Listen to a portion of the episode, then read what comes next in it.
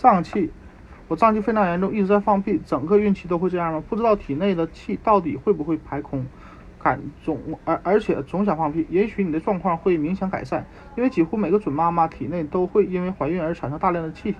幸运的是，虽然无休止的胀气会让你觉得无比尴尬，肚子里的宝宝却完全不会受到不良影响。宝宝正待在子宫里，周围是能够抵挡外界冲击的样羊水。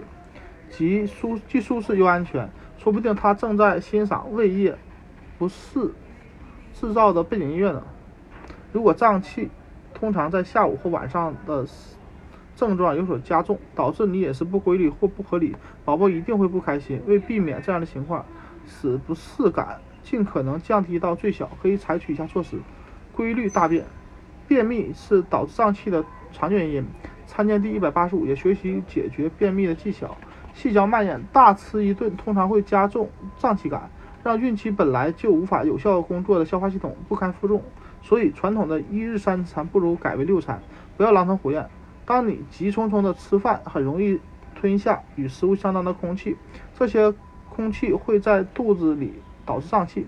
保持心态平和，特别是在吃饭的时候，紧张和焦虑会让你吞下许多空气，从而导致胀气。深呼吸几次可以帮你放松。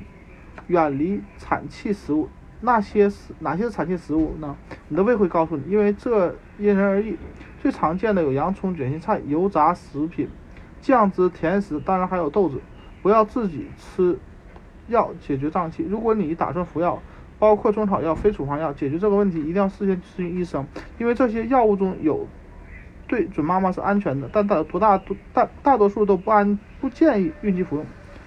喝一点菊花茶可以安全解决大量孕期的消化道问题，同样也可以喝一些热柠檬水，它的效果可以媲美绝大部分药物。